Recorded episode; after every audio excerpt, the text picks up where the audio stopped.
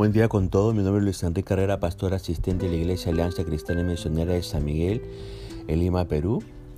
Hoy nos corresponde ver en el devocional del 30 de, del lunes 30 de agosto del 2021 los pasajes de Josué capítulo 20 y 21. Hemos querido titular este devocional Promesa cumplida. Déjeme decirle que el capítulo 20 del libro de Josué habla acerca de las ciudades de refugio. Entonces ese tema ya lo hemos visto en el pasado, en el libro de números, y quisiéramos centrarnos más en el, capítulo 21, ¿no? De este capítulo de Josué. Mire, en el versículo 1 vemos a algunas personas reuniéndose con Josué, en el versículo 1. Y sí, son los líderes de la tribu de Leví. La tribu de Leví, déjeme decirle que estaba formada por tres familias principales que descendían de cada uno de los hijos de Leví, Gerson, Coat y Merari. Todos eran levitas, pero con distintas funciones y responsabilidades ministeriales. Y en el verso 2 y 3, ¿qué le piden estos líderes de la tribu de Leví a Josué? Como levitas no tenían tierra propia, porque eran la tribu sacerdotal dedicada exclusivamente al ministerio todas las demás tribus tenían que darles ciudades para que ellos pudieran vivir y pastizales alrededor de las ciudades para sus animales, nos dice el verso 3 de este capítulo 21 de Josué. Ahora, ¿cuántas ciudades reciben cada una de las familias sacerdotales? Mire, por ejemplo, los coatitas estaban divididos en cuatro familias mayores y se les entregaron 23 ciudades. Una de las cuatro familias descendía de Moisés y Aarón, y recibió 13 ciudades. Las restantes tres familias recibieron 10 ciudades, como dice el versículo 4, 5 y 8 al 26 de este capítulo 21 de Josué. Los descendientes de Gerson recibieron 13 ciudades en el territorio de Isaacar, Aser, Neftalí y al este de Manasés. Esto las convirtió en las ciudades levíticas más septentrionales, como dice el versículo 6, 27 al 33. Los meraritas recibieron 12 ciudades en los territorios de Rubén, Gad y Zabulón, como nos dice los versículos 7 y también los versículos del 34 al 40. En total, si nos preguntamos cuántas ciudades recibió la tribu de Leví, los versos 41 y 42 nos van a decir en su totalidad a los levitas se les entregaron 48 ciudades con pastizales dentro del territorio israelita. Cada una de esas ciudades tenía pastizales a su alrededor. Ahora, según el verso 43, ¿qué es lo primero que Dios hizo? Lo que Dios este, les había prometido muchísimos siglos antes, desde Génesis 13, 15 y también la promesa de Deuteronomio 11, 31, ahora es una realidad. La tierra prometida es de ellos. ¿Y qué es lo segundo que hizo Dios? Leamos en el versículo 44. Dice, y Jehová les dio reposo alrededor conforme a todo lo que había jurado a sus padres, y ninguno de todos sus enemigos pudo hacerle frente, porque Jehová entregó en sus manos a todos sus enemigos. Lo primero que nos dice este verso 44 es, y Jehová les dio reposo alrededor. A su pueblo les dio el reposo. Después de las conquistas viene tiempo de reposo. En el Nuevo Testamento, el Señor Jesucristo nos dijo en Mateo 11, 28, venid a mí todos los que estáis trabajados y cargados y os haré descansar.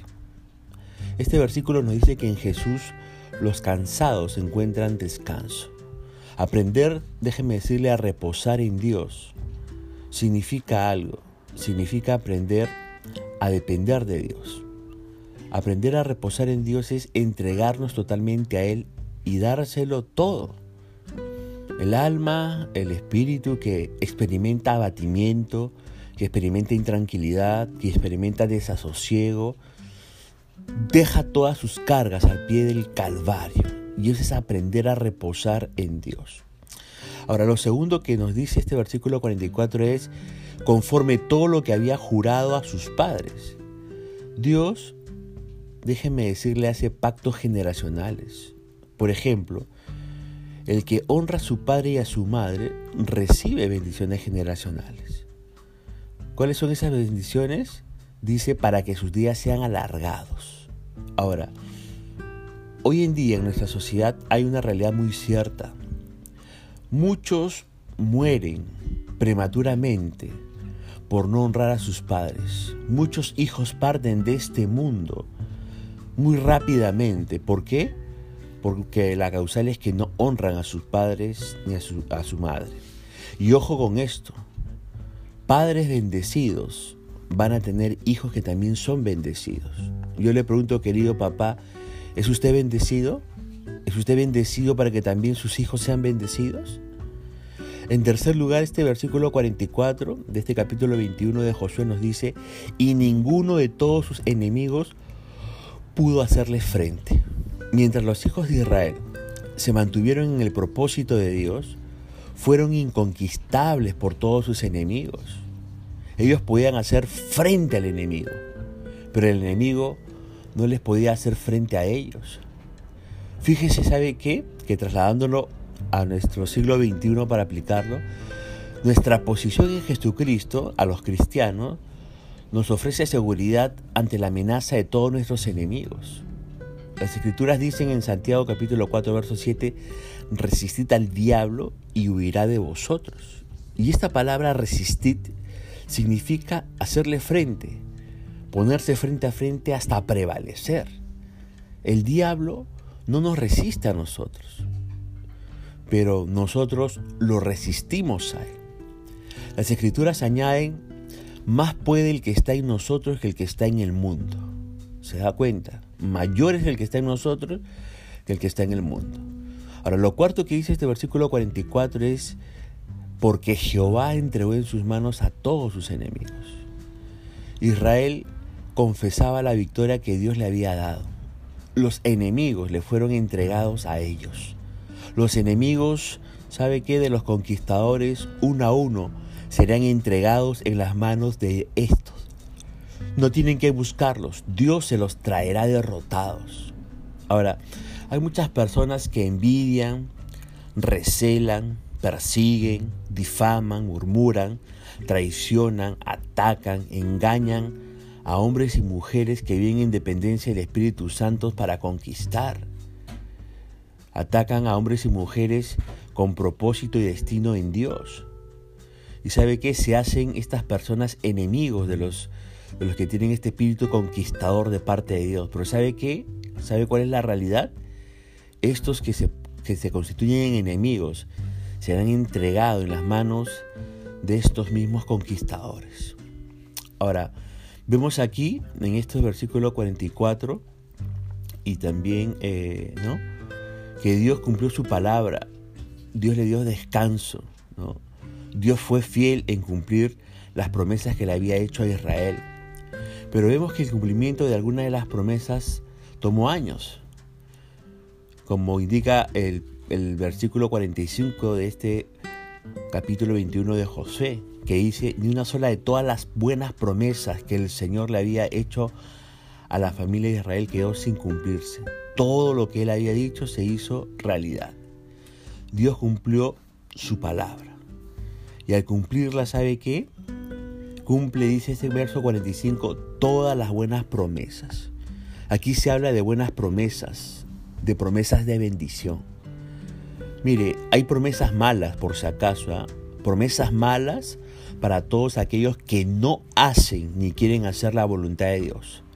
Pero para los creyentes en Cristo Jesús, Dios les tiene buenas promesas. Todo lo que Dios le promete es bueno. Por ejemplo, la salvación es buena promesa. Las bendiciones son buenas promesas. Los dones son buenas promesas. Los servicios o los ministerios son buenas promesas. El cielo es buena promesa. El estado eterno es buena promesa. Dios es bueno y sus promesas son buenas, créalo. Su cuidado es bueno. Su gracia y su misericordia son buenas, son buenas. Ahora, todo lo que Dios prometió a Israel lo cumplió. Es el Dios de la palabra que cumple su palabra. Su palabra lo acredita a Él y Él acredita su palabra. Las buenas promesas de Dios se asocian con el cumplimiento de su palabra.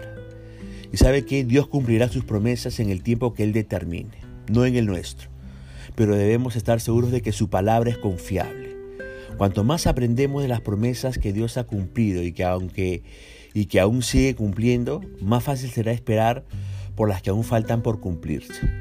Algunas veces somos impacientes y queremos que Dios haga ciertas cosas ahora mismo. En vez de estar ansiosos, déjenme decirle, lo que debemos hacer es ser fieles en cumplir lo que Dios quiere que hagamos y confiar en Él para el futuro. Para terminar, le pregunto, ¿qué buenas promesas de Dios hemos visto cumplidas en nuestra vida personal? Qué buenas promesas de Dios hemos visto cumplidas en el ministerio, en la familia. Qué promesas buenas de Dios espera que se cumplan este año o en los próximos años. ¿Cuáles promesas espera que se cumplan?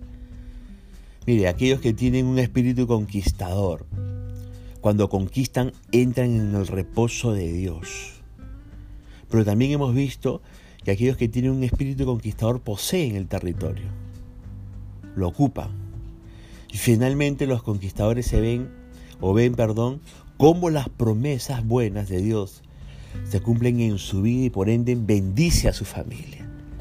Espero que sea, usted un conquistador que sepa entrar en ese reposo de Dios, que ocupe lo que Dios quiere que conquiste y además experimente las buenas promesas de Dios en su vida. Punto final para el devocional del día de hoy, deseando que la misericordia y gracia del Señor Jesucristo le alcance a usted y su familia.